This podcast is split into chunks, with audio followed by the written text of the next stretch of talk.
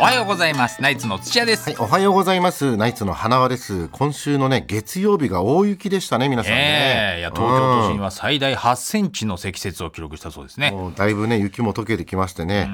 まあ、このスタジオにもほとんど残ってないですね。薄さ内は積もってないですよ、ええ外じゃないからっきそこに四国犬が歩いいてるまわしたけよねえだろねはいやめなさいっつうの本当まあ今週2023年度、はい最も稼いだ100人のアスリート、アスリート長者番付っていうのが発表されましてね、はいえー日本人では大谷選手が16位に入っていました。約100億円。そうですねはいややっぱすごい額ですよねこれだからドリームジャンボ宝くじ何枚当てた分だって話ですからね。え7等をね、3300万枚なっんてでこと7等なんだよね、はい300円の当たりくじで計算すんなんな、1等にしてそれせめてでも、これ上には上がいますからね、うん1位ではあの、通販でおなじみのクリスチャーノ・ロナウドです。シックスパッドのイメージちょっとあるけど通販王いや通販王通販王じゃないよ別に、はいサッカーでおなじみなんだよクリスチャンの410億円ですよそう。ですねうん大谷が100億で、ロナウドがいや400す億。ごいね本当にえーデコピン4発分ってこどうといでうすことですかね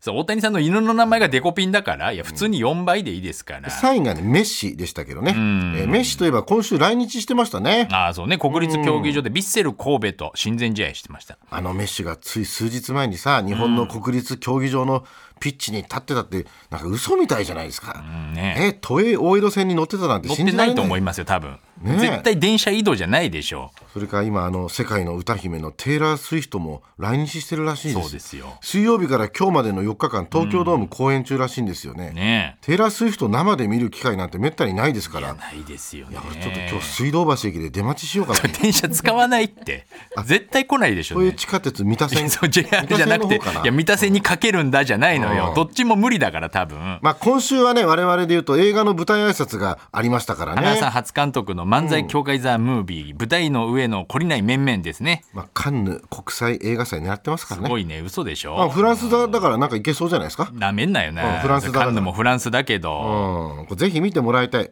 これ映画には漫才協会の師匠たちたくさん出てますから紹介させてもらってもいいんですか、いいんじゃないですか